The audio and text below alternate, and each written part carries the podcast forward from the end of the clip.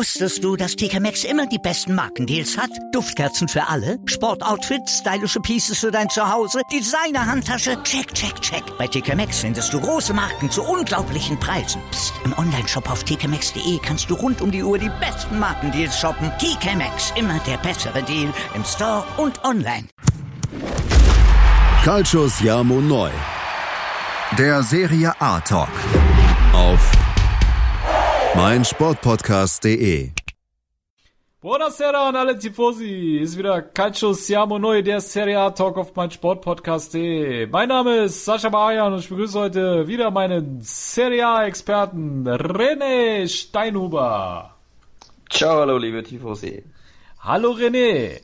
Ich heiße dich willkommen zu unserem Part 2 unser, unseres Trainer-Specials und äh, Part 1 ist ja äh, ziemlich gut durch die Decke gegangen, ne? Sogar One Football hat's, äh, wie heißt es, auf ihrer auf, äh, auf ihrer Webseite gepostet. Gelistet. Genau, gelistet. Ja, ja. ja. Das war für uns beide natürlich äh, sehr erfreulich und scheint gut anzukommen. Und heute haben wir uns gedacht, machen wir dann mal weiter, um alle Parteien zu befriedigen. Denn da waren ja noch einige offen in den Top 5. Wir hatten jetzt in unserem ersten Part hatten wir ähm, Conte, Antonio Conte von Inter Mailand für euch äh, porträtiert, kann man sagen, und analysiert und ja, natürlich den neuen Mann bei der alten Dame, äh, Maurizio Sari. Ja, und dann würde ich sagen, René, ist heute Carletto Ancelotti dran, Marco Giampaolo und der neue Mann beim AS Rom, Paulo Fonseca. Bist du bereit? Absolut, ja. Ich, das ist, war irgendwie so nur die halbe Mitte, das ist, war noch nicht sehr befriedigend, ja, wenn man dann nur den halben, das, halbe, das halbe Rennen hat so quasi die Halbzeit abbricht, aber es war einfach schon so lang beim letzten Mal. ja. ja. Wir, wir mussten das einfach splitten auf zweimal und jetzt, ja, jetzt freue ich mich, dass wir dann mal die Trainer abgehakt haben, dass wir da überall einen Blick drauf geworfen haben, mal ordentliches Betreh, dass auch die Fans der anderen Lager dann ein bisschen Einblick bekommen auf die gegnerischen Trainer und auch vielleicht sicher sehr, sehr, sehr interessant. Und mhm. ja, freue mich jetzt schon, dass wir da. Wie viele Seiten sind es bei dir geworden an Recherche? Ja. Beim letzten Mal war, glaube ich, waren es so 20. ich glaube, da hast du dein äh, halbes Wohnzimmer mit äh, tapeziert mit deinen äh, Recherchen. Ja, ja, ja, genau. Na, heute geht's. Ja. Ähm, viel Kopfkino. Äh, ja. viel, okay. viel vorher, vorher, schon abgespeichert. Ja. Gut. Na, aber es geht, es sind schon, schon wieder einige Seiten da. Alles klar. Gut, liebe Tifosi, damit Herr Steinhuber alles loswerden kann, was er sich angeeignet hat per Recherche, wollen wir nun direkt losstarten und ähm, ich dachte mir, René, wir fangen tabellarisch an, dass wir mit dem Vizemeister starten. Ähm, quasi mit einem Alteingesessenen, den kennt wahrscheinlich jeder von euch. Ne? Carlo Ancelotti ist jedem von euch ein, ein Name, aber wir dachten, ähm, da wir die Top 5 vorstellen, ähm, wollten wir trotz alledem ein, zwei Worte äh, zu Carlo Ancelotti ähm, verlieren, da er nun auch bei Neapel seine erste Saison hatte und wir rückblickend schon ähm, konstatieren können, René, dass der ehemalige Milan-Coach wie sein Vorgänger Sari die Vizemeisterschaft erlangen konnte, aber bei weitem nicht so viele Punkte sammelte wie Sari. Das ist korrekt, ja. Ähm, bei Sari hat es aber auch jetzt im ersten Jahr noch nicht so krass geklappt. Also musste ich meiner Meinung nach bin relativ zufrieden mit der Performance von Neapel und auch mit der von Ancelotti. Mhm. Ähm, wobei es bei Neapel meiner Meinung nach heuer sehr, sehr oft dran gelegen ist, dass sie einfach zu viele Chancen gebraucht haben. Also wenn da ein richtiger Knipser vorne drinnen ist, auch äh, die Statistiken sprechen dafür.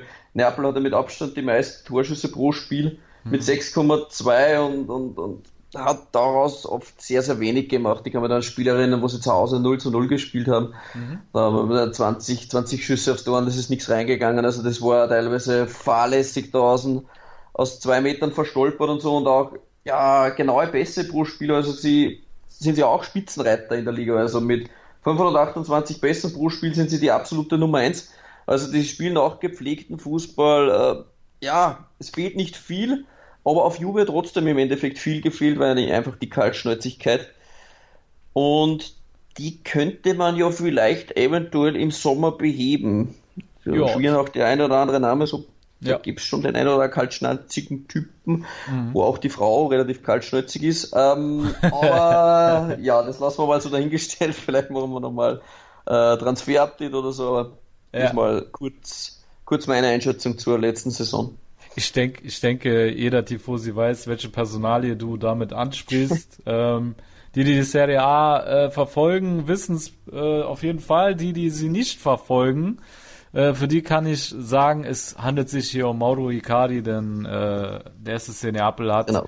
Ähm, ich glaube, letzte Woche war es Samstag oder so, kam die Meldung durch die Gazzetta dello Sport, dass äh, der Calcio Napoli insgesamt 60 Millionen für die Dienste des Skandalstürmers von Inter Mailand geboten haben und wir halten das natürlich für euch im Auge, ob da mehr äh, passiert, aber also ich sag dir ganz ehrlich, René, wenn jemand diesen Icardi, wie soll ich sagen, in die richtige Spur bringen kann, dann ist es Ancelotti, weil er ja in der Vergangenheit schon öfters bewiesen hat, dass er mit schweren Charakteren umgehen kann.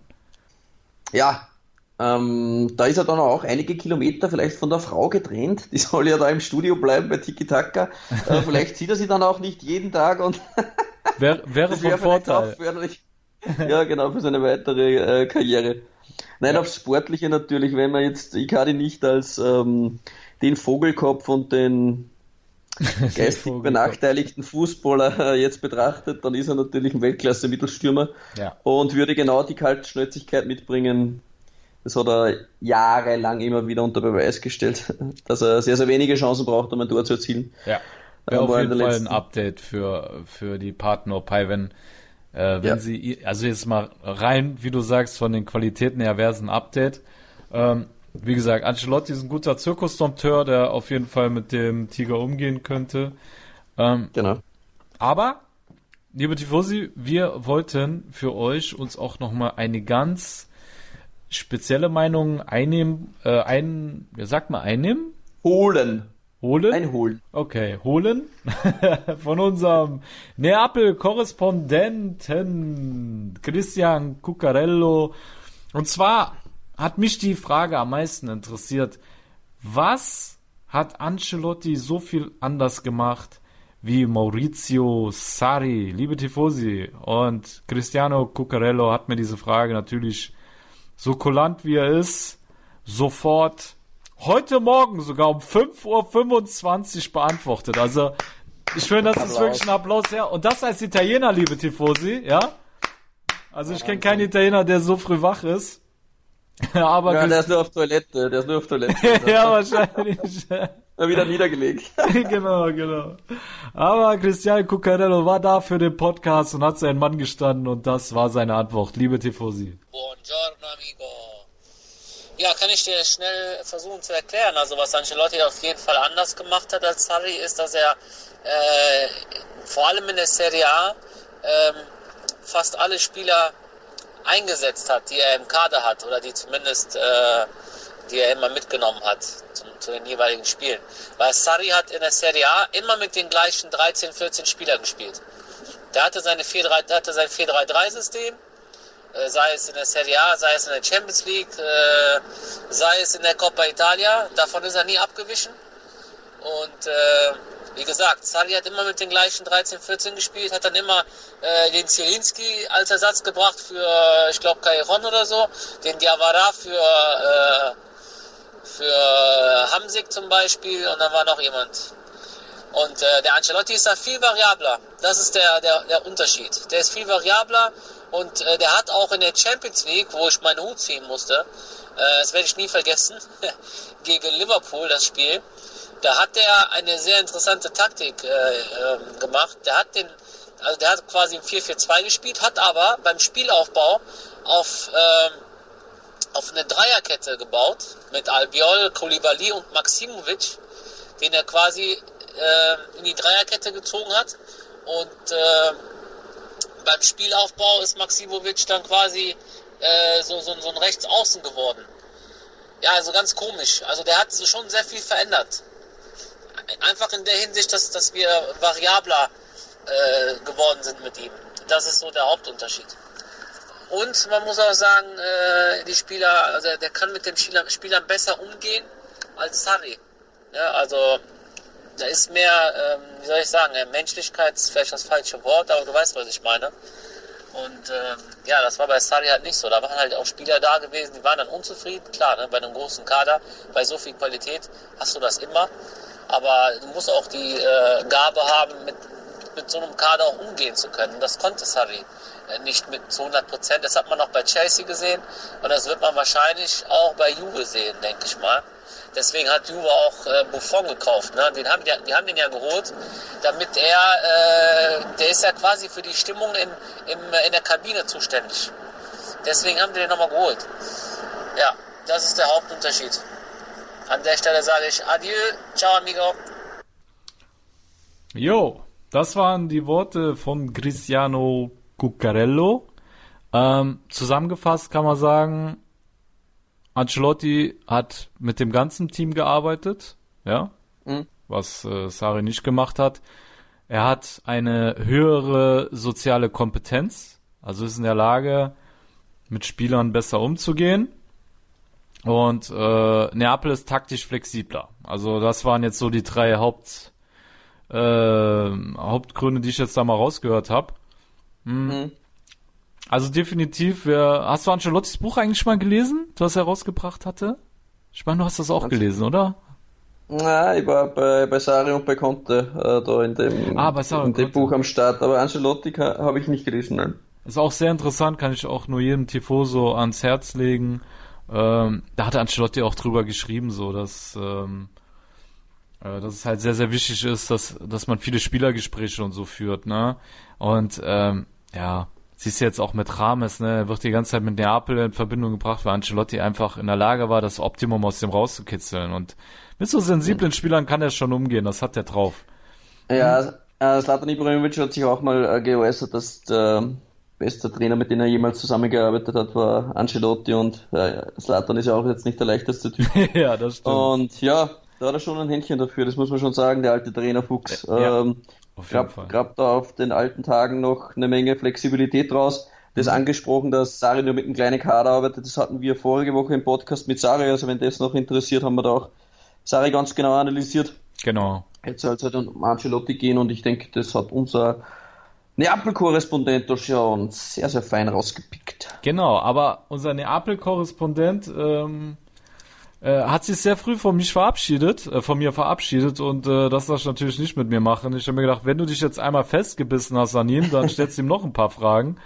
Und ähm, eine weitere Frage, was mich sehr interessiert hat, war, ähm, was er denkt, woran es gelegen hat, dass Neapel nicht so viele Punkte wie unter Sari geholt hat.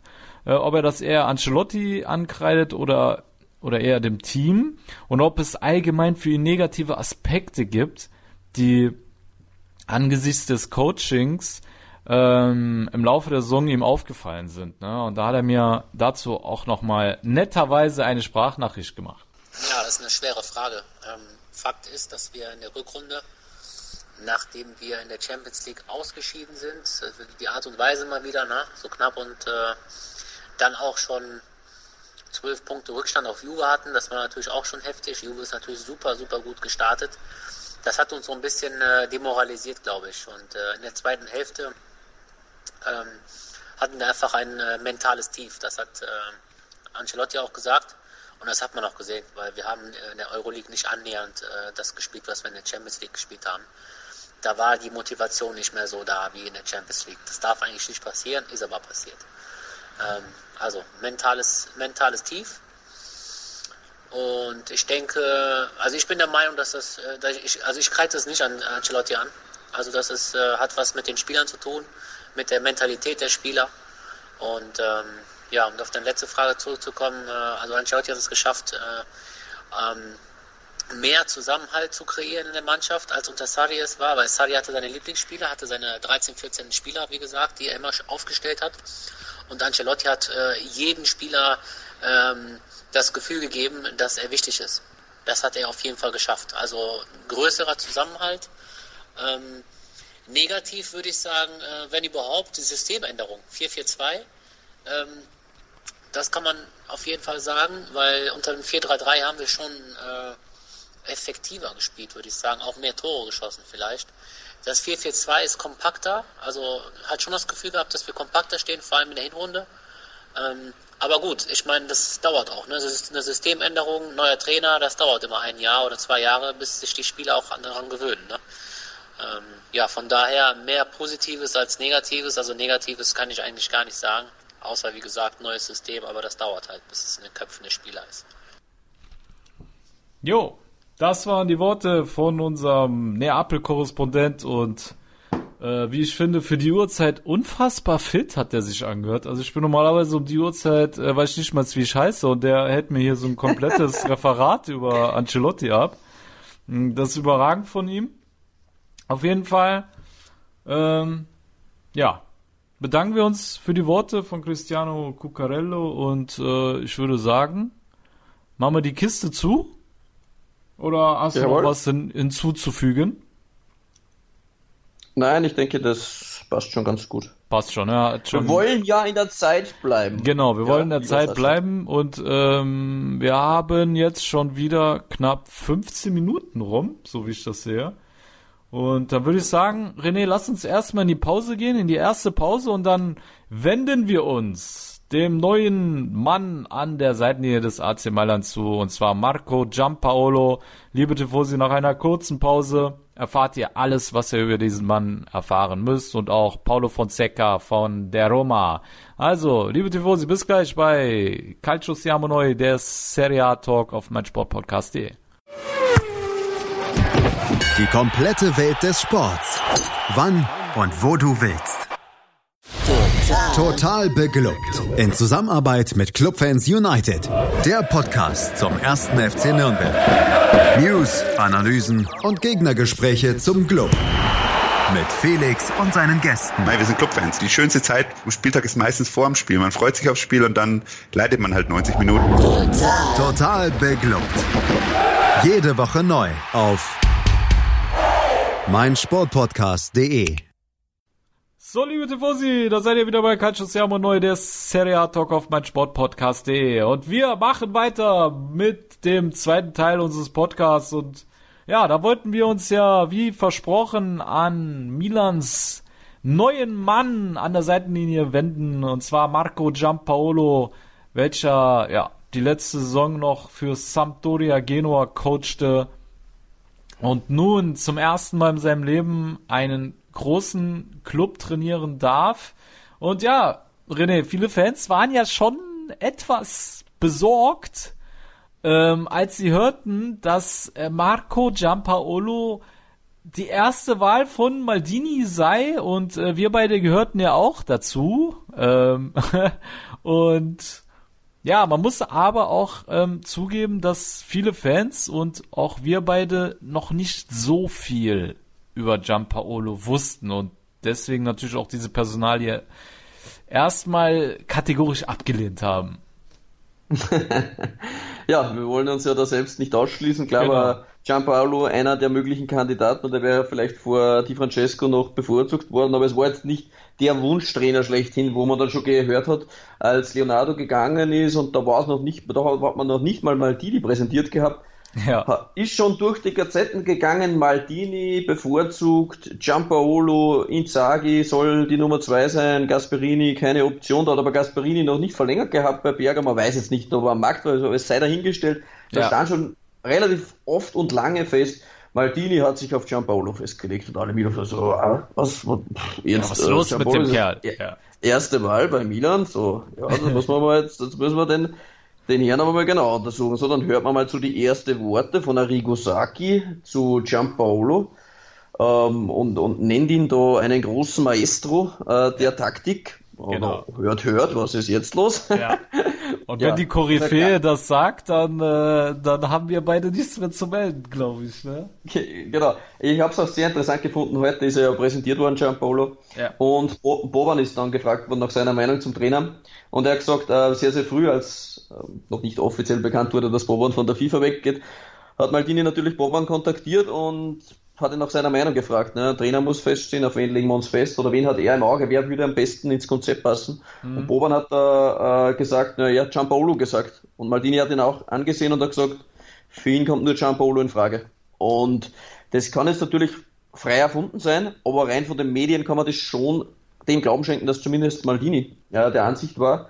Und nachdem wir uns jetzt, also ich muss jetzt einmal für mich sprechen, tatsächlich stundenlang mit der Thematik Giampolo beschäftigt haben, ja.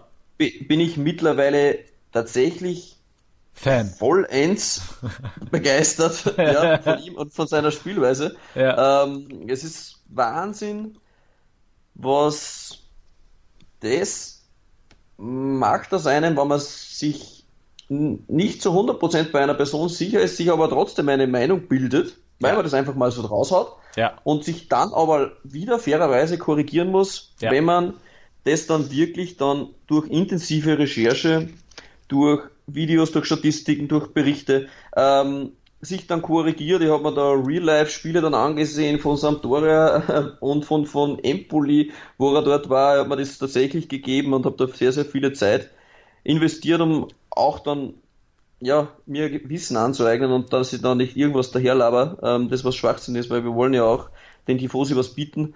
Und ich muss jetzt sagen, liebe Milan-Fans, ihr könnt euch auf äh, Giampolo freuen. Ja, also ähm, da kann ich mich dir äh, definitiv nur anschließen. Äh, mir ging's ähnlich. Ich habe auch sehr viel recherchiert. Genauso wie du habe ich mir alles Real Life an reingezogen, um mir mein eigenes Bild zu machen. Und ich würde sagen, lass uns mal auf die Vorzüge dieses Trainers zu sprechen kommen, und zwar auf die Taktik, ja.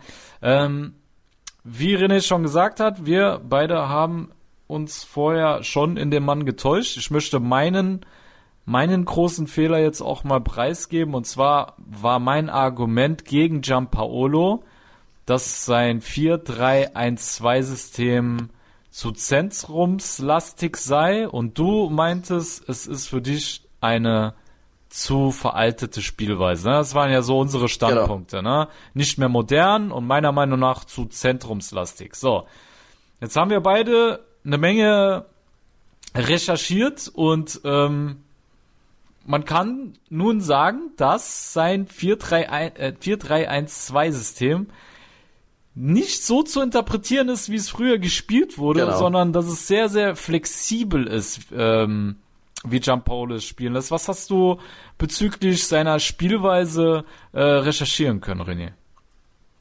Ja, also ähm, vorweg muss man mal sagen, normalerweise, wie gesagt, wie es du gerade angesprochen hast, ist eben das äh, 4-3-1-2 sehr, sehr zentrumslastig durch massiven und kompakte Formation einfach und ähm, aber der Vorteil ist auch in diesen, auch in dem veralteten unter Anführungszeichen System bildet sich da auch immer wieder schon äh, sehr, sehr viele Dreiecke. Ähm.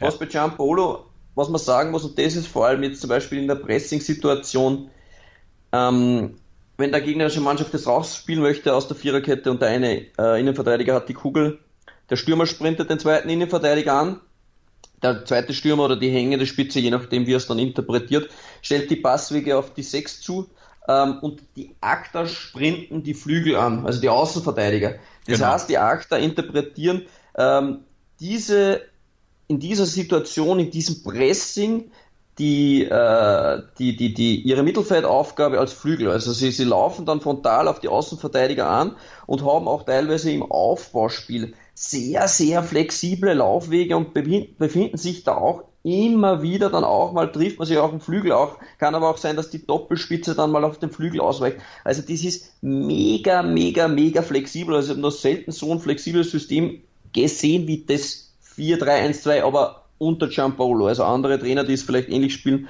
lassen das dann ganz sicher nicht so spielen. Ja. Ähm, kurz ja. zu sagen, um es sich ein bisschen vorstellen zu können, nur, also wenn man sich nur ein, zwei Spiele oder kurze Sequenzen aus gewissen Spielen ansieht bei Giampolo, der hat ähm, eine Krankheit auf mehr als mit drei Kontakte am Ball. Also wenn man sich die Spieler anschaut im Zentrum, die berühren den Ball im Optimalfall ein einziges Mal. Also One-Touch-Fußball, das ist das, auf, auf das er richtig, richtig geil ist. Da prallen auch mal die Bälle zwischen Sechs und Innenverteidiger drei, vier Mal hin und her und lassen dann wieder klatschen. Ähm, nimmt die Kugel, also das ist die, in, die Mittelfeldspieler bewegen sich dann, der Achter geht auf die Sechs, der Sechser geht auf die Acht. Das ist wirklich sehr, sehr viele Kontakte, das was auch wiederum die Statistik dann ähm, für ihn spricht. Ähm, zum Beispiel Sampdoria hatte zum Beispiel über die ganze Meisterschaft 55,3 Prozent Ballbesitz und sind da absolut in der Top, Top 5 der gesamten Liga. Um sich das ein bisschen vorstellen zu können, zum Beispiel Juventus hat nur um ähm, 0,7 Prozent mehr als wie ähm, äh, Sampdoria. Äh, und mit, das muss man sich mal mit dem Kader vorstellen. Das heißt, ähm, Giampaolo legt da auf technisch anspruchsvollen Kombinationsfußball sehr, sehr hohen Wert und braucht natürlich dafür auch die nötigen Spieler, vor allem im Mittelfeld. Darum liest man bei Milan auch sehr, sehr viele Mittelfeldspieler, die kommen sollen. Und jetzt mit Krunic und Benacer haben sie ja auch schon zwei geholt, sollen aber noch mindestens zwei weitere folgen, also um auch das, die Kreativität und die Flexibilität im Mittelfeld aufrechtzuerhalten. Ja, absolut. Das äh, da kann ich mich hier nur anschließen. So genau dasselbe habe ich auch ähm, recherchiert. Äh, Stichpunkt Flügelrotation. Ja, da möchte ich jetzt noch mal eingehen mit dir. Ähm, was halt sehr auffällig ist und das hat man normalerweise nicht in den normalen 4-3-1-2-Systemen, ist, dass die beiden Mittelstürmer sich bei eigenem Angriff über den Flügel sich wirklich ganz nach außen fallen lassen, um da eine weitere Anspielstation zu bilden. Ne? So, dadurch gewinnt man halt auch Überzahl und ja, ist einfach sehr flexibel. Und meine Frage ist jetzt, René, angesichts der Flügelrotation jetzt bei den Mittelstürmern, ne? Was denkst du, wer könnte diese Rolle aus dem aktuellen Kader bei uns ausfüllen? Weil wir haben ja jetzt mit, ähm, mit Piontek und Kutrone zwei reine Abschlussstürmer. Aber man hat zum Beispiel jetzt bei Sampdoria gesehen, dass neben einer richtigen Spitze immer noch so eine hängende Spitze ist, die meistens spielerisch mhm. etwas stärker ist, etwas schneller ist, etwas besser am 1 gegen 1. Bei Sampdoria war es jetzt Defrel oder zeitweise in der Rückrunde auch Gabbiadini. Ähm, davor war es beispielsweise Patrick Schick, falls du dich erinnerst, bei Sampdoria, der ja da übelst aufgeblüht ist mit seiner ja, Dribbelstärke auch immer wieder jetzt bei Milan in Verbindung gebracht. Genau. Natürlich hat er da seine ist aber auch klug. Genau, ja. ist auch klug von ja. den Journalisten. Also wenn ich jetzt ein Journalist wäre, ich würde ein bisschen ein paar Märchen erfinden wollen, dann würde ich auch schreiben, ey, eigentlich wird der Schick jetzt gut passen, der war damals eh gut, ja. passt gerade so, ne? Aber genau. in der Tat eine Überlegung wert. Schick war damals, also was heißt damals? Er ist ja generell ein sehr schneller und sehr dribbelstarker Spieler und er hat seine Stärken am meisten auf dem Flügel abrufen können, ne? weil er nun mal ja. in dieser Flügelrotation drin war. Jetzt hast du bei uns im Kader, wie gesagt, Kutrone und Piontek. So, dann ist die Frage, wer kann diesen hängenden Part spielen? Ja. Ähm, ich muss mal sagen, also auch bei Sampdoria war es jetzt so, wie du es gerade angesprochen hast, es gibt einen Zielstürmer, wie es bei Quagliarella jetzt war, bei Sampdoria ist es dann Piontek bei Milan. Und Cutrone und Biontech kann ich mir miteinander absolut nicht vorstellen. Cutrone kann nur den Backup für Biontech geben, so leid man das tut für die Milan-Fans, aber Cutrone ähm, wird dann nicht allzu viel spielen, sollte er denn bei Milan bleiben, aber auch einen guten Backup für Biontech braucht natürlich jede Top-Mannschaft und das wäre natürlich ein sehr, sehr guter Backup. Ja. Die hängende Rolle oder die zweite Spitze traue ich am ehesten noch André Silva zu, mhm. ähm, der da schon die nötigen Anlagen hätte. Ja. Auf jeden Fall. Ich aber wiederum nicht weiß, wie es ihm den so ergeht. Wir hatten ihn ja im Herbst mal im, im Podcast und ich kann mich da an die Sachen, die ich da recherchiert habe, noch sehr, sehr gut erinnern. Er ritt da auf Ausreden herum.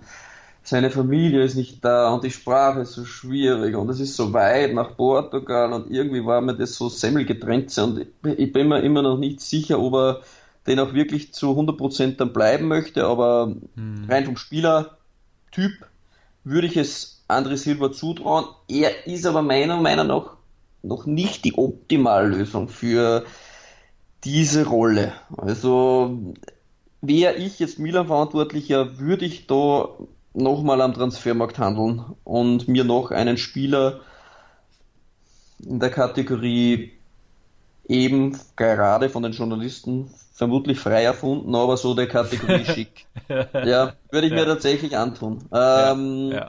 Weil der Typ einfach überragend war unter Giampaolo und einfach so, ja, auch ein Joaquin Correa zum Beispiel von Oh, ja. Das wäre für mich auch so, ein, äh, so ein Spielertyp. Ja. Ähm, der Spielerberater von Lucci, glaube ich, heißt der, der was bei Suso und Calabria ist. Da habe ich dann natürlich auch gleich recherchiert, wen hat der Typ noch so unter Vertrag, weil es ja hieß, er ist da wegen Suso und Calabria. Zufälligerweise ist es Joaquin Correa. Äh, Ich will jetzt, aber wartet mal, das dauert noch ein, zwei Wochen, dann bis die Journalisten das auch geschnallt haben. Wir von Calcio Siamo Neu sind natürlich schneller. Wir sind Und schneller, liebe Tifosi, merkt euch das. Wir sind Ja. schneller. Es wird Warte. nicht mehr lange dauern, dann ist auch Joaquin, Joaquin Correa bei Milan im Gespräch. Ja. Aber Ja, lustigerweise, René, wir haben ja viel privat miteinander geredet und alle Namen, die wir genannt haben, sind später tatsächlich dann auch gehandelt worden. Ne? Mit Schick habe Ja. ich zu dir gesagt, dann hast du Genau. zu mir mit Muriel gesagt, auf einmal war Muriel bei uns im Gespräch. Äh, was waren noch für Namen, die wir da äh, privat diskutiert echt haben? Aber es war, es Ja. kam wirklich, liebe Tifosi, es kam alles hinterher so in die Medien, da mussten wir beide echt lachen, deswegen ist es echt witzig gerade. Mhm. Andere Personalie, ähm, Suso.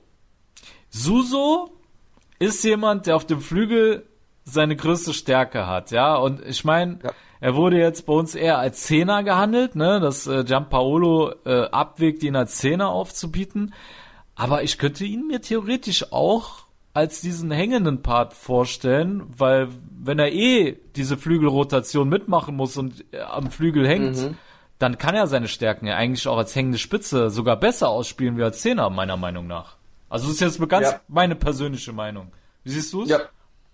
Ähm, Giampolo ist auch heute gefragt worden bei der Pressekonferenz Konferenz zum Thema Suso und er hat gesagt, er will sich jetzt einige Wochen im Training überzeugen, welcher Spieler für welche Positionen geeignet ist. Und man hat ja immer wieder gehört, dass Giampaolo gerne möchte, dass Suso mal vom Markt genommen wird. So scheint es auch. Es gibt auch keine Verhandlungen, es gibt auch keine Gerüchte aktuell um Suso. Ja. Ähm, dem dürfte Folge geleistet werden, was sich der Herr Maestro gerne wünscht. Und er möchte ihn tatsächlich auf diesen Positionen bieten. Ja, Suso so in der hängenden Spitze, so in der Dybala-Rolle. Ja, wer weiß, was Gianpaolo aus ihm noch zaubert. Also klar, seine besten Spieler hat er natürlich rechts. Ich habe vor einem Monat auch gesagt, ich glaube, es funktioniert mit Suso auch nicht. Ja, Ähm, ich auch. Stand jetzt habe ich auch noch nichts anderes gesehen äh, von ihm. Ja. Und von dem her ist es für mich auch noch schwer vorstellbar, dass er da jetzt der perfekte Mann ist. Ja. Ähm, aber warten wir mal ab. Äh, Gianpaolo hat es bei vielen Spielern bewiesen, sie dann stärker zu machen, Ja. ähm, um jetzt nur äh, Schick, äh, Skriniar oder Torreira zu erwähnen oder den äh, Andersen. Also das sind ja, da kommen ja jedes Jahr immer wieder Leute raus, die dann ihren Marktwert verdreifachen. Aber auch Und- Ekdal, Alter. Ekdal war bei H beim HSV, gut, die ganze Mannschaft war scheiße, ja. Aber ähm, ich finde, äh, er hat Ekdal auf eine so krasse Stufe gehoben, der stand Torreira nicht in vielem nach, fand ich. Also Mhm. da war ich wirklich überrascht. Und da siehst du auch einfach diese die Handschrift von äh, Gianpaolo. Und Ja. mit Suso bleibt abzuwarten. Er hat sich ja eigentlich immer so durch seine Unflexibilität ausgezeichnet und Ja. äh, Gianpaolo lässt jetzt ein sehr flexibles System spielen und entweder wird Suso jetzt als Spieler unter ihm wachsen oder er wird abgesägt. Also das. Aber man muss auch sagen, Suso hat ein bisschen gelitten unter den katastrophalen Spielideen, die wir zuvor hatten, ja, unter Modella und unter Gattuso. Ja. Das ist ja jetzt ganz was anderes. Jetzt wird Fußball gespielt. Ja, jetzt auf der Ja. Pressekonferenz hat ein Journalist Gianpaolo gefragt, ähm, zum Vergleich zu Conte, ähm, hat ein bisschen, wollte ein bisschen locken, äh, Gianpaolo ein bisschen was rausziehen, weil äh, der gesagt hat, ja, Contes Motto ist Köpfe runter und laufen, was geht. Ja. Und wa- was ist dein Motto? Oder was ist ihr Motto natürlich, hat er ihn genannt, äh, Ja. Gianpaolo, und er hat gesagt, Köpfe hoch und Fußball spielen ist mein Motto. und äh, hat er gut ja, reagiert. und- er hat da gut reagiert, ja. Mhm. Und es ist, ja, es ist einfach ähm, wahr, dass Gianpaolo einen absolut ansehnlichen Fußball spielt. Ähm, das, das wird mit freiem Auge, also das wird nicht vergleichbar sein mit den letzten Jahren. Also klar wird es eine Vorlaufzeit brauchen, wie unser Korrespondent bei Neapel gesagt hat, mit Angelotti. Vielleicht im ersten Jahr wird noch nicht alles aufgehen, aber mit Gianpaolo hat man sich jemanden gehör, geholt, der das Projekt anführen soll, gemeinsam mit dem Top-Management. Und ähm, ich gehe aber davon aus, dass es im ersten Jahr schon deutliche Steigerungen geben wird und sich Suso da vielleicht auch in das System, in dies, diese Art zu spielen dann auch verliebt und nicht, wo er ständig dann ins 1 gegen 1 gehen muss und dann in Wahrheit zwei, drei Leute überspielen muss und dann liegt es auch wieder an ihm, den Abschluss zu suchen. Ähm, ja, das packt dich halt dann nach einer gewissen Zeit dann auch mal an. Und ja. Mal schauen, ich bin halt auch gespannt auf die Pressing-Situation. Ja. Giampolo presst sehr, sehr stark. Und also seine Mannschaften machen das auch sehr, sehr gut, ob Susu das auch ähm, gut quasi auch defensiv. Also bei ihm muss auch jedes, jedes Mitglied der Startelf auch äh, defensiv sehr, sehr viel arbeiten. Mhm. Und ja, bei Sampdoria war das auch, äh, die Statistiken haben das auch wieder bewiesen, äh, Balleroberungen im letzten Spielfeld Drittel, da war Sampdoria in den Top 4 und ähm, besser waren dann nur Neapel, Bergamo und Inter, also sehr, sehr knapp vor ihnen. Und mhm. sie hatten auch in Balleroberungen im Mittelfeld, weil das Mittelfeld natürlich auch nachkommt, ebenfalls in den Top 4. Und wenn man sich das tabellarisch ansieht, ähm, ist ne, äh, Sampdoria dann trotzdem deutlich weiter hinten gelandet. Mhm. Also die haben dann schon sehr, sehr gutes Offensiv ähm, Pressing, viel Ballbesitz und was mich sehr, sehr gewundert hat noch, war, dass sie die zweitstärkste Mannschaft sind bei erfolgreichen Ballabnahmen pro Spiel. Mhm. Und das heißt, seine Spieler müssen gleichzeitig zur nötigen Spielerintelligenz dann auch noch eine gewisse Zweikampfstärke besitzen. Hashtag Paketa, der was da prädestiniert ist. Also vier Paketas im Mittelfeld und Giampolo wird Meister. ja, auf jeden Fall. Aber man muss auch sagen, er macht es den Mittelfeldspielern natürlich einfach, weil wenn du es gegen seine Teams durchs Zentrum versuchst, hast du verloren. Durch das ja. Zentrum ist dicht und ähm, durch die Überzahlsituation äh, sorgst du auch dafür, dass die Spieler leichter ihre Zweikämpfe gewinnen. Ich habe zum Beispiel Spielsituationen gesehen, wo er, klar, wir sind im Zentrum dicht, aber auch über die Flügel, zum Beispiel haben die eine Spielsituation gegen Atalanta äh, gezeigt. Ne? Ich habe das gesehen. Mhm.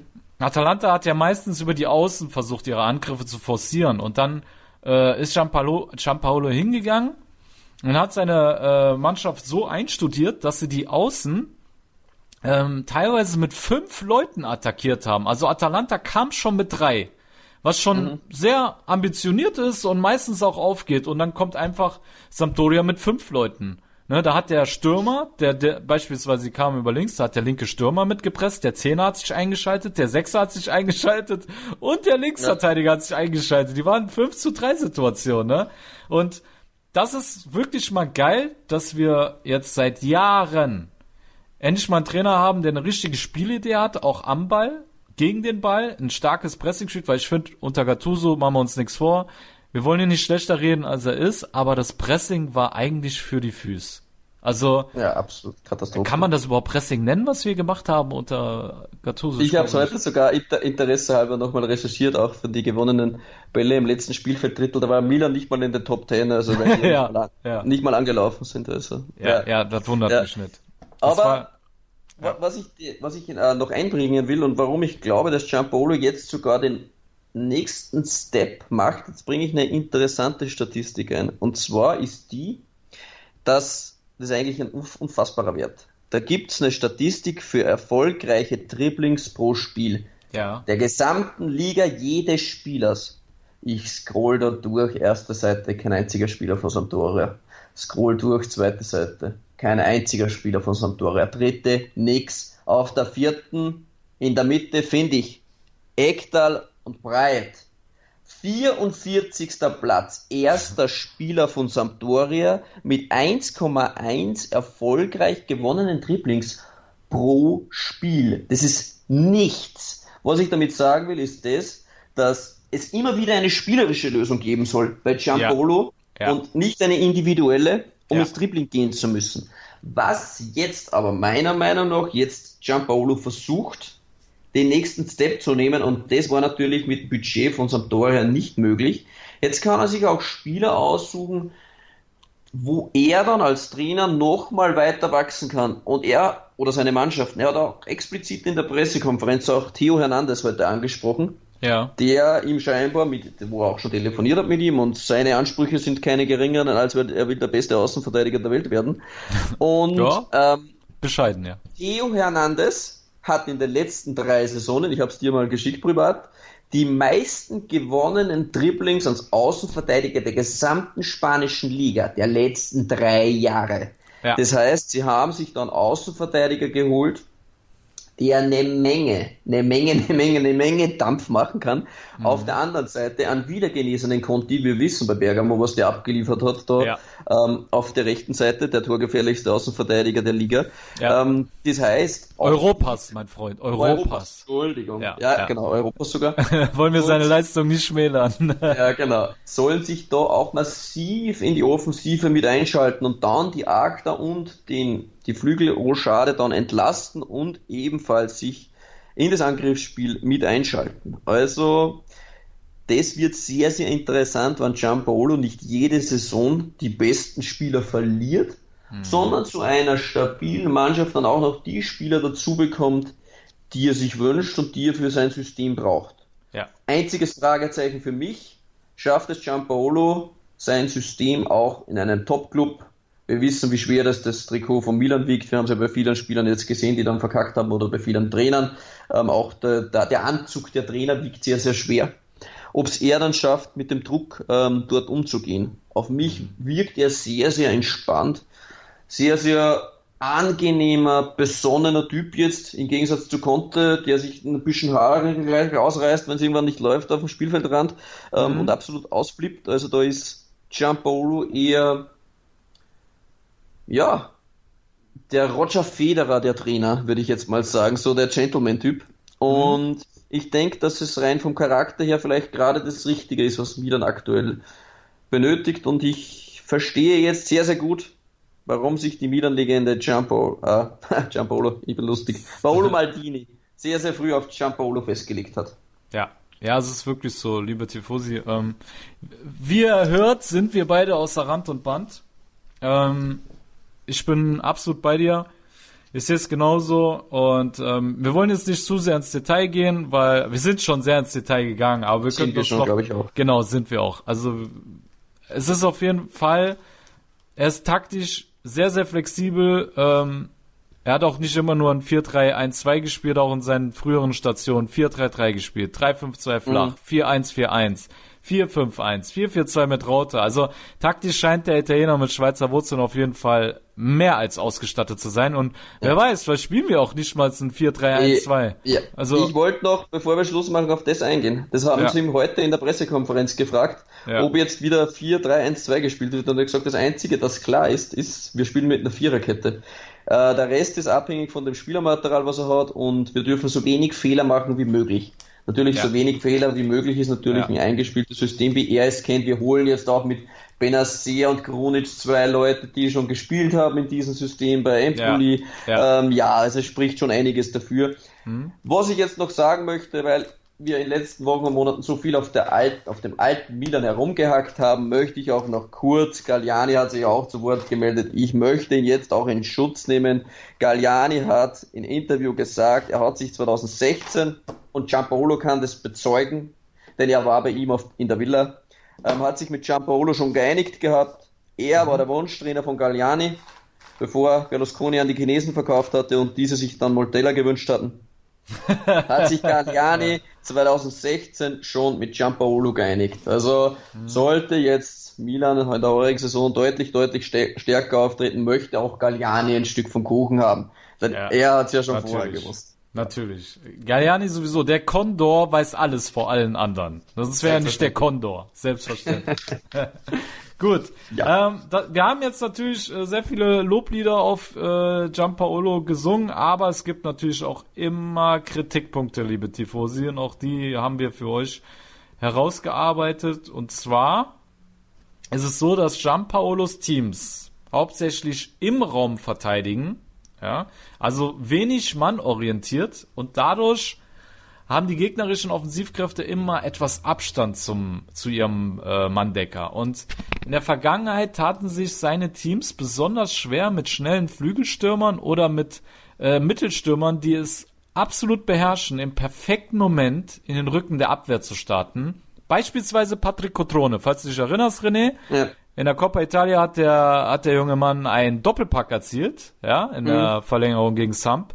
Und das ist ja genau die Stärke, die Cotrone auszeichnet, genau im richtigen Moment in den freien Raum zu starten. Das kann er genau. ja wie kein anderer. Und das sind dann so Momente, wenn du im Raum verteidigst und vielleicht einfach nicht dieses Antizipationsvermögen hast, das vorauszuahnen, dass er jetzt da reinstartet, dann siehst du natürlich alt aus, aber ist natürlich ein Kritikpunkt, der mit der steigenden individuellen Qualität eines Romagnoli oder keine mhm. Ahnung, wen wir da noch holen, vielleicht auch ausgemerzt werden kann. Ne? Das, ja. das wird sich auf jeden Fall zeigen, aber da hat, Samp äh, hat Giampaolos System einige Lecks letzte Saison gezeigt. Ähm, zudem kann ich mich erinnern, äh, als wir auch mit Milan gegen Giampolo gespielt haben, da hat, hat Gattuso sehr viel mit langen Bällen, äh, wie heißt es, äh, die Seiten verlagern gelassen. Ne? Also wir haben ständig mit hohen Bällen von links nach rechts, von rechts nach links und Giampaolos Teams sind halt so, die ähm, agieren nicht mannschaftsorientiert, sondern nur ballorientiert.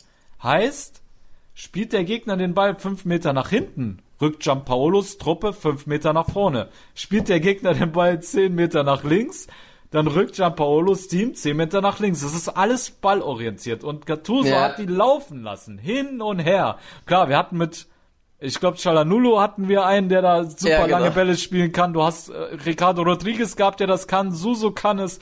Wir haben die hin und her geschickt, bis die am Arsch waren und dann haben wir zugeschlagen, so, ne? Also das mhm. waren, mhm. auf, sind auf jeden Fall, aber das sind wir auch, Bitte? Wird auch interessant sein, jetzt zum Beispiel gegen Sari, wo wir das angesprochen haben, dass Saris Taktik ist zum Beispiel, den, den Gegner, die gegnerische Mannschaft zu locken.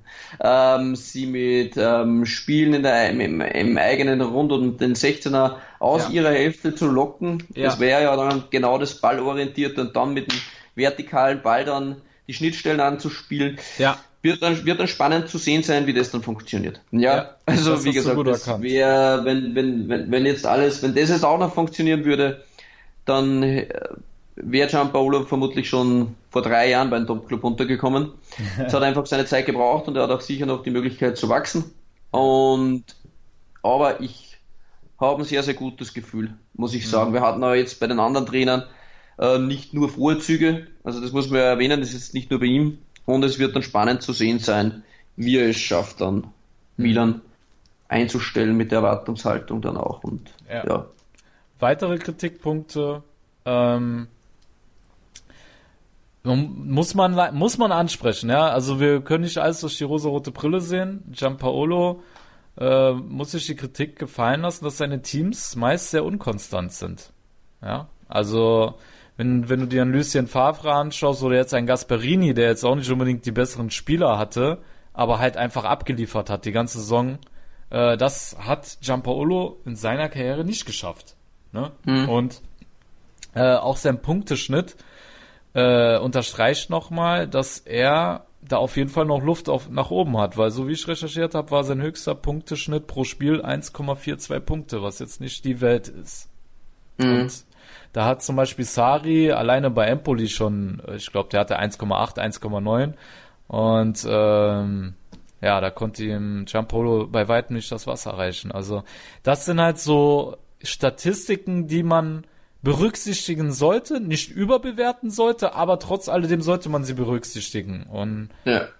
sich das vor Auge halten. Aber das ist schon Kritik auf hohem Niveau, Niveau würde ich jetzt sagen. Auch mit diesen zahlreichen hohen Seitenwechseln dazu ist nicht jede Mannschaft in der Lage. Also Milan hatte die Spieler, um diese langen Bälle zu spielen. Ähm, normalerweise möchte man sie auch erzwingen, weil sie nun mal schwer zu spielen sind. Und ja, das sollte man dann auch nicht zu hoch bewerten, denke ich mal. Mhm. Gut. Also wenn du dein Material verschossen hast, ich habe meins auch verschossen, dann ich könnten wir sagen, die Giampaolo äh, Kiste zumachen. Ja, ja. Ich ja? denke, wir haben ordentlich was rausgeknallt und ja, von, von der Zeit her, ja, ich glaube, ja, ja, haben wir schon, haben wir schon eine gute Länge. Ja, ja, ja. machen wir Schluss. machen wir Schluss, alles klar. Liebe Tifosi, wir gehen noch mal kurz in die Pause und dann kommen wir zu Paulo Fonseca für euch und ja, da wird es nicht ganz so lange dauern, aber da sollt ihr auch noch einen kleinen Eindruck bekommen, wer dieser Mann ist, der nun beim AS Rom das Zepter übernommen hat. Also, dann bis gleich bei Calcio Siamo Neu, der Serie A Talk auf meinsportpodcast.de. Wusstest du, dass TK Maxx immer die besten Markendeals hat? Duftkerzen für alle, Sportoutfits, stylische Pieces für dein Zuhause, Designer-Handtasche, check, check, check. Bei TK Maxx findest du große Marken zu unglaublichen Preisen. Psst. im Onlineshop auf tkmaxx.de kannst du rund um die Uhr die besten Markendeals shoppen. TK Maxx, immer der bessere Deal im Store und online. Was zum Teufel, du Bastard? Du bist tot, du kleiner Hundeficker. Und dieser kleine Hundeficker, das ist unser Werner. Ein ganz normaler Berliner Kleinstkrimineller, der dann aber im Knast das Ding seines Lebens dreht. Una Fantastica Risetta Perla Pizza. Er klaut seinem Zellengenossen ein Pizzarezept. Aber nicht irgendeins. Und mit dem eröffnet Werner dann die beste Pizzeria Berlins. Doch Werners Glück ist nur von kurzer Dauer. Denn es hagelt Probleme. Werners Pizzaparadies. Erstmals großes Kino- und Podcast-Format. Mit fetter Starbesetzung. Alina But, Kida Ramadan, Edin Hasanovic, Oliver Koritke, Ralf Richter, Ben Becker, Winfried Glatzeder, Anna Schmidt und viele mehr. Abonniert die Scheiße. Jetzt macht schon, mach! Erdbeerzeit von Chip and Charge. Das Daily aus Wimbledon mit Andreas Thies und Philipp Joubert. Vom 1. bis 14. Juli informieren dich unsere Tennisexperten täglich über die Geschehnisse des prestigeträchtigsten Tennisturniers der Welt. Erdbeerzeit auf meinsportpodcast.de. So, liebe Tifosi, da seid ihr wieder bei Calcio Siamo Neu, der Serie A Talk auf meinsportpodcast.de und wir kommen zum dritten Part unseres Trainer-Specials und da wollten wir euch einen Mann vorstellen, den, glaube ich, die wenigsten von euch kennen, wahrscheinlich keiner. Ähm, und zwar geht es um Paulo Fonseca, 46 Jahre alter Portugiese, ähm, der vielleicht aus früheren Stationen beim FC Porto oder Braga wenigen von euch bekannt sein könnte. Und ähm, ja, René, da den eh keine Sau kennt, habe ich mir gedacht, erzähl den Leuten mal, wo der Typ überhaupt herkommt. ja, okay. Also der 46-jährige Portugiese Paulo Fonseca. Aber er hat sogar schon das, den ein oder anderen Titel gewonnen. Also ganz so unbekannt ist er dann, dann vielleicht den richtigen Freaks nicht. Also er ist auch jetzt zuletzt dreimal hintereinander ukrainischer Meister geworden mit Schachtar Donetsk. Mhm. Ähm, hat einen portugiesischen Pokal geholt, damals mit Praga. Ja. War auch ähm, ukrainischer Pokalsieger, ukrainischer Superpokalsieger. Und ja, er war dann mit, mit, mit FC Porto hat er dann auch noch den ähm, Superpokal, den portugiesischen, geholt. Also da ein, zwei Titelsammlungen waren schon dabei. Und Fonseca mhm. ist eigentlich berühmt geworden damals, dass er in einer Pressekonferenz eine Zorro-Maske mal aufgehabt hat. Ich weiß nicht, ob sich da der, der eine oder andere vielleicht daran erinnern kann. Ähm, gehört jetzt, glaube ich, Schauspieler, nein, also schon Fußballtrainer. Also ich habe auch viel recherchiert, aber das mit der Zorro-Maske habe ich nicht, leider nicht äh, gelesen. Aber cool, dass ich wenigstens über dich erfahre. Okay. Ja, ähm, die, die, die große Karriere war Fonseca als Fußballer ähm, nicht vorgegeben. Ähm, jetzt vielleicht ähnlich wie bei, wie bei Klopp oder so. Also er hat Gianpaolo auch nicht, ne? Gianpaolo ja, war ja genau, auch nur Zweitligaspieler. Ja. Nicht zum großen Fußballer gehört, hat nur 15 Erstligapartien zum Beispiel geschafft. Ähm, ja, seine Trainerkarriere hat er dann nach einigen äh, Lehrjahren bei kleineren Vereinen dann 2013 ist er dann schließlich zum FC Porto schon gekommen. Also ähm, ja, war er unter Anführungszeichen für einen Trainer noch relativ jung. Ja. Vor sechs Jahren ist es 46, also mit 40 Jahren hat er den FC Porto übernommen. Ist dann allerdings nach einem halben Jahr schon wieder entlassen worden. Ja, da war der Rückstand zu Benfica einfach zu groß und die Ansprüche von Porto waren aber sehr, sehr hoch, denn zuvor ist man in den letzten elf Jahren ähm, neunmal Meister geworden und dann hat man eine ordentliche Lücke aufgerissen und mhm. äh, Fonseca musste dann einen Abstecher machen äh, zu Bacchus Ferreira und ist dann weiter zu Praga Dort ähm, hat er sich dann auch als, als Trainer weiterentwickelt. Sie sind dann Vierter geworden in der Liga und hat dann eben den Ligapokal, was ich angesprochen habe, ähm, geholt. Und ja, den haben sie damals dann auch geholt, lustigerweise, nachdem sie ihn dann ähm, beim FC Porto rausgeschossen haben, natürlich gegen den FC Porto, logischerweise. Ah, so muss es sein. So, das sind die besten Drehbücher, ja, wenn du dein altes Team so auseinander nimmst. Das ist natürlich genau, geil. Genau. Ja. ja, und ja, Praga ist äh, damals in der Euroleague, in die Euroleague auch gekommen und ist dann zwar sang- und klanglos gegen Schachter Donetsk ausgeschieden in der Addition mit 1 zu 6, aber die Ukrainer haben da was gesehen in dem Trainer und wollten ihn dann unbedingt ja, in den Osten Europas äh, zehren und haben es dann geschafft, auch mit ein wenig Geld. Äh, die Ukrainer besitzen natürlich auch eine Menge Kohle. Zu der zur damaligen Zeit war es auch noch mehr, da haben die noch ein bisschen mehr locker gemacht. Mhm. Und er hat dann das Erbe antreten dürfen von Luke, Lucescu. Ja, genau, das ist ja genau, ja, den sollte genau. aber jeder kennen von euch. Das war dieser ja. alte graue Mann, der bei genau. Schachter immer an der Außenlinie stand und ja, zwölf Jahre war ja. Genau, der war ja wirklich, also eine, ja, eine ganze Dekade und noch zwei plus äh, bei den Ukrainern beschäftigt, hat eigentlich auch, finde ich, den Verein gut repräsentiert äh, bei den internationalen Wettbewerben und ich finde, wenn du dreimal in Folge dann das Double holst mit mhm. äh, als Nachfolger, dann hast du nichts falsch gemacht an äh, von ja, Stelle, ne? Genau. Du hast einfach nur weniger Aufmerksamkeit. Das genau. ist das Einzige, äh, genau. was in der Ukraine natürlich der Fall ist. Wenn gleich man aber, wenn gleich man aber auch natürlich äh, an, äh, beifügen muss, dass äh, die ukrainische Liga äh, schon eine Zweiklassengesellschaft ist. Du hast halt mit Dynamo mhm. Kiew und Schachter zwei Vereine, die äh, von Investoren, würde ich mal sagen, finanziell fit gespritzt äh, werden. Genau. Und, und ja. der Rest äh, kümmert sich dann um den restlichen Müll so. Und ähm, genau. deswegen ist es natürlich auch einfach, die Trophäen zu holen, aber ich finde, er hat sich auch im internationalen Wettbewerb äh, gut präsentiert. Ja. Mhm. Ne? ja. Also wenn man mal gesehen hat, allein die, äh, da habe ich auch sogar Zahlen für euch. Äh, die Effizienz ist da ein großes Stichwort. Äh, denn Shakhtar Donetsk hat zum Beispiel in der Euroleague äh, aus jedem zweiten Torschuss einen Treffer erzielt. Und das ähm, ist natürlich auch irgendwo äh, dem taktischen Ansatz von von Zecker zuzuschreiben.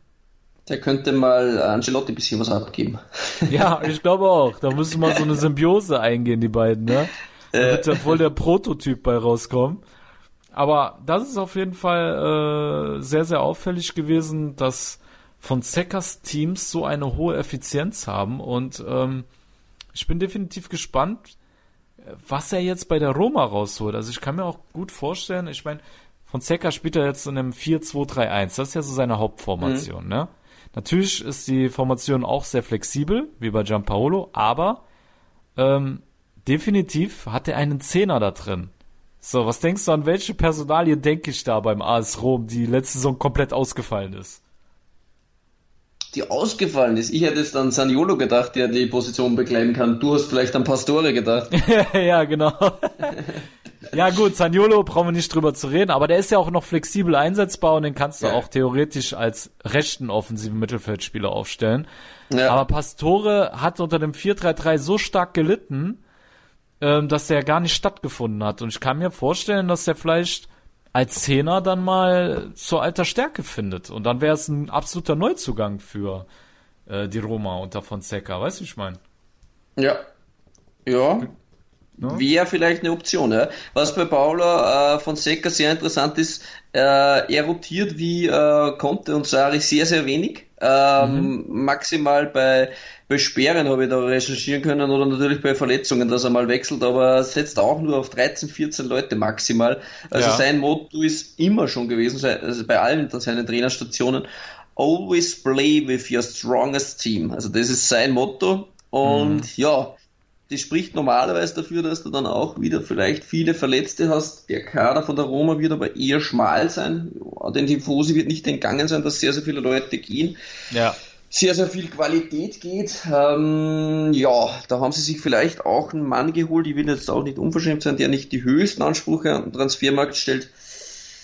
Ja, weil wir haben es ja schon angesprochen, wie viele Trainer da die Roma zuvor abgelehnt haben. Jetzt hat sich auch sogar noch der Lille-Trainer zu Wort gemeldet. Den hat man noch vergessen quasi. Da hat er gesagt, Sie haben nur mich habt ihr noch vergessen. Ich habe die Roma auch abgelehnt. Ja, der hat sich auch die Woche noch zu Wort gemeldet.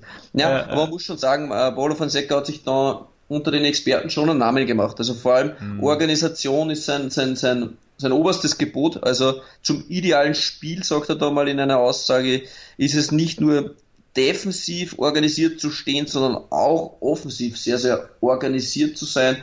Und das ist bei ihm, ähm, vor allem mit seiner Flexibilität, wie du das gerade gesagt hast, sein 4-2-3-1 wird auch in der Regel während der, Spiel der Spielverläufe, je nachdem von den Situationen abhängig, auch oft zum 4-4-2 mit Raute.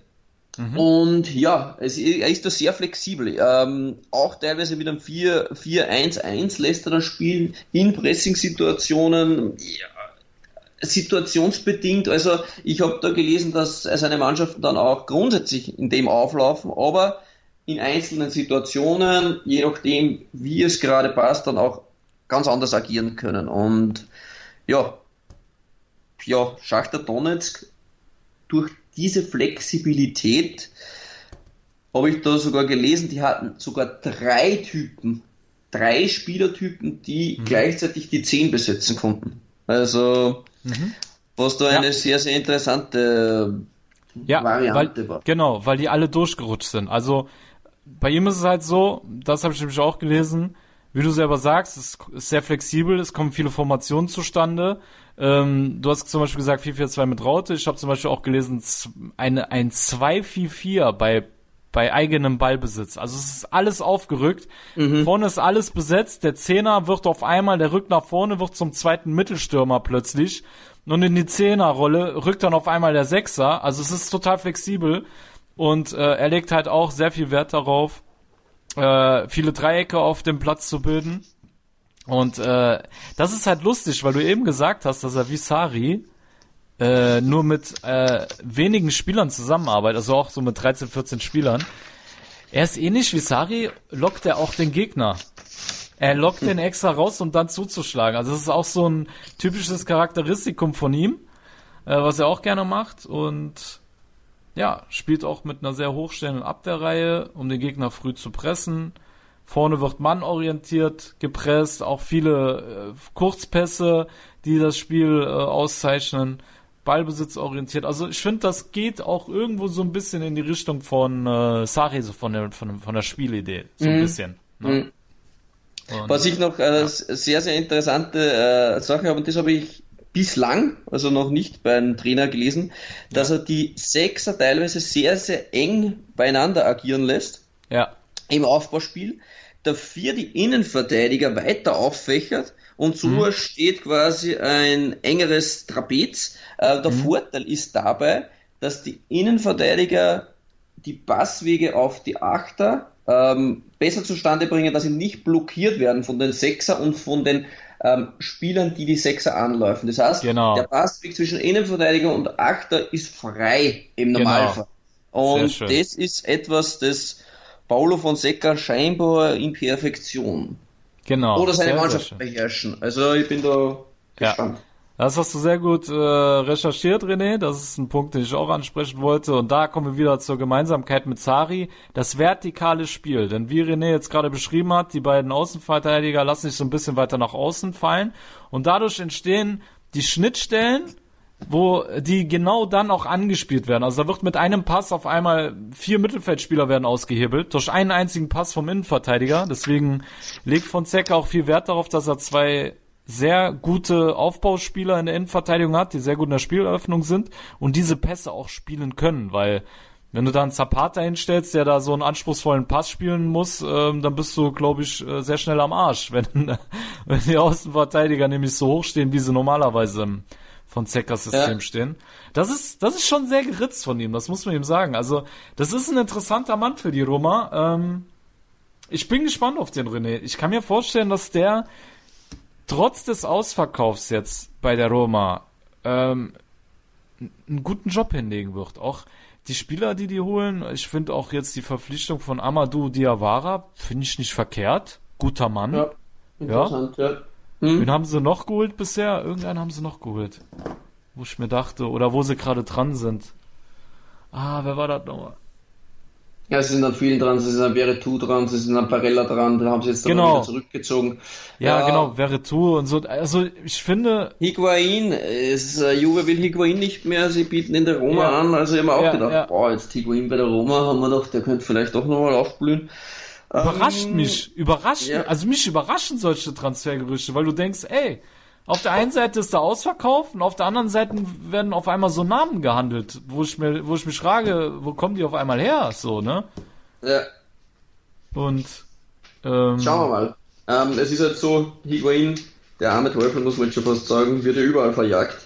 Äh, bei Ja. Juventus ist er verjagt worden zu Milan, bei Milan ist er verjagt worden zu Chelsea, bei Chelsea ist er wieder verjagt worden zu Juventus und Juventus will ihn entscheiden wieder nicht und Higuain hat aber jetzt zwei, dreimal in Interviews und auch seinen Berater bekräftigt, er will in Italien nur für Juventus spielen. Und jetzt sagt Juve, wir interessieren uns ehrlich gesagt für andere Stürmertypen. Wir hätten jetzt gern Icardi oder einen Lukaku und Higuain, du kannst dich schleichen. Ähm, und jetzt kann er dann, oder notgedrungen, sagt dann, entweder du spielst für die Roma oder du sitzt auf der Tribüne. Und dann Ja. gehst du vielleicht halt zur Roma. Also ich glaube, es liegt nicht unbedingt daran, dass es die Roma murzmäßig da ambitioniert ist am Transfermarkt und sagt, wir hauen es ordentlich auf den Tisch, sondern es wird auch relativ günstig werden, einen Spieler wie Higuain zu bekommen. Vielleicht zahlt dann Juve sogar noch die Hälfte vom Gehalt, wer weiß, was das für ein Deal wird. Also, Ja, ja, ja. schauen wir mal. Also, für mich jetzt mit Manolas der Abgang, der letzte Krieger, nachdem De Rossi ja ohnehin schon gegangen ist. Also, Ja, weiß ja. nicht, wer da Führungsaufgaben übernehmen soll. Ceco zieht drum, will eigentlich schon zu Inter wechseln. Ja. Ähm, Trainingsverweigerungen, es ist dann doch zum Medizincheck äh, gekommen. Ich denke nicht, dass er bleiben wird.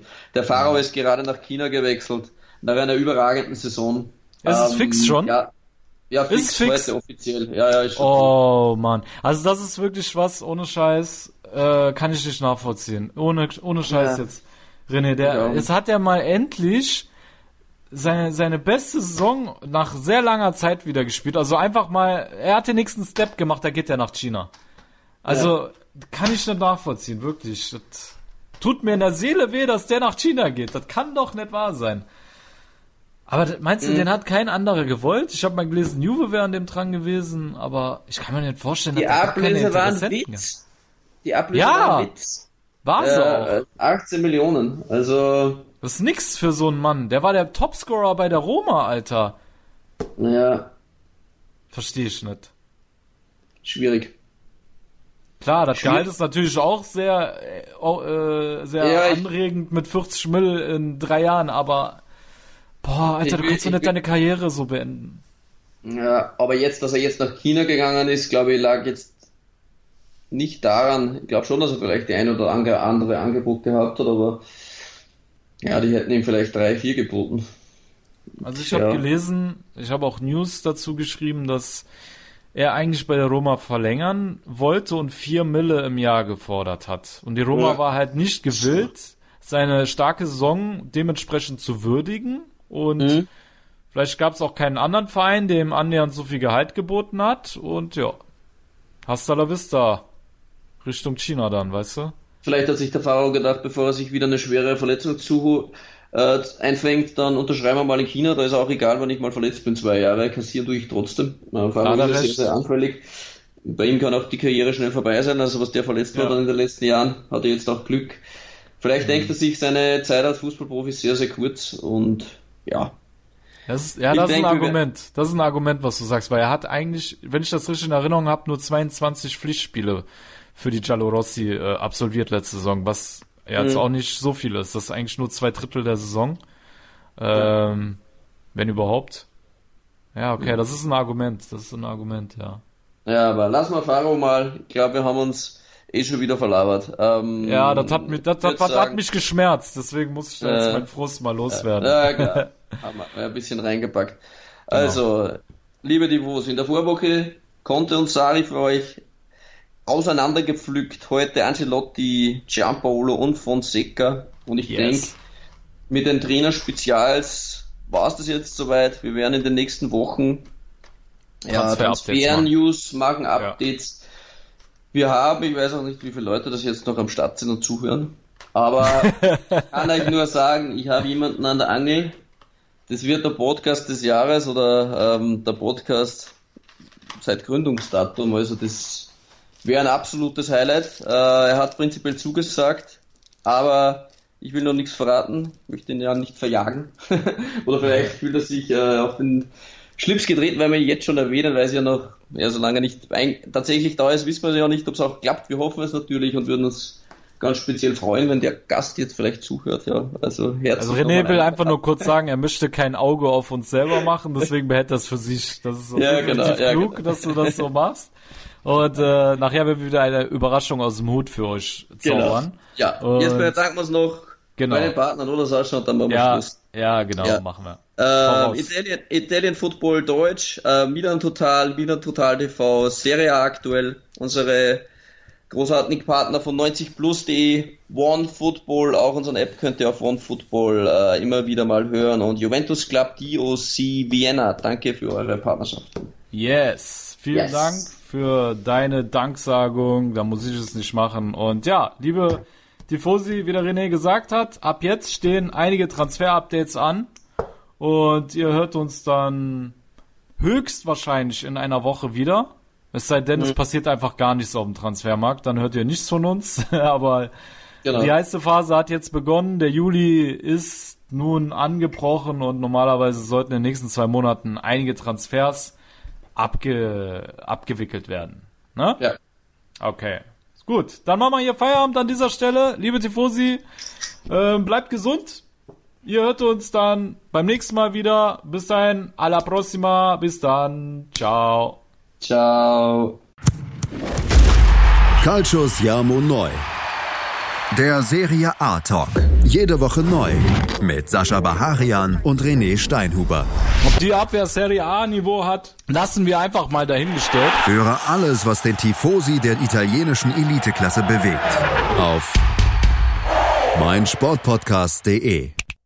Ich habe mich natürlich schockverliebt, weil die war wirklich ganz, ganz klein. So begann die Mensch-Hund-Beziehung zwischen Christina und Tierschutzhund Frieda. Und wie es danach, nach dem ersten Moment der Verliebtheit, so weiterging und welche Klippen es danach zu umschiffen galt, das hört ihr in der neuen Ausgabe von Iswas Dog, dem Podcast für harmonische Mensch-Hund-Beziehungen. Ist was, Dog? Mit Malte Asmus.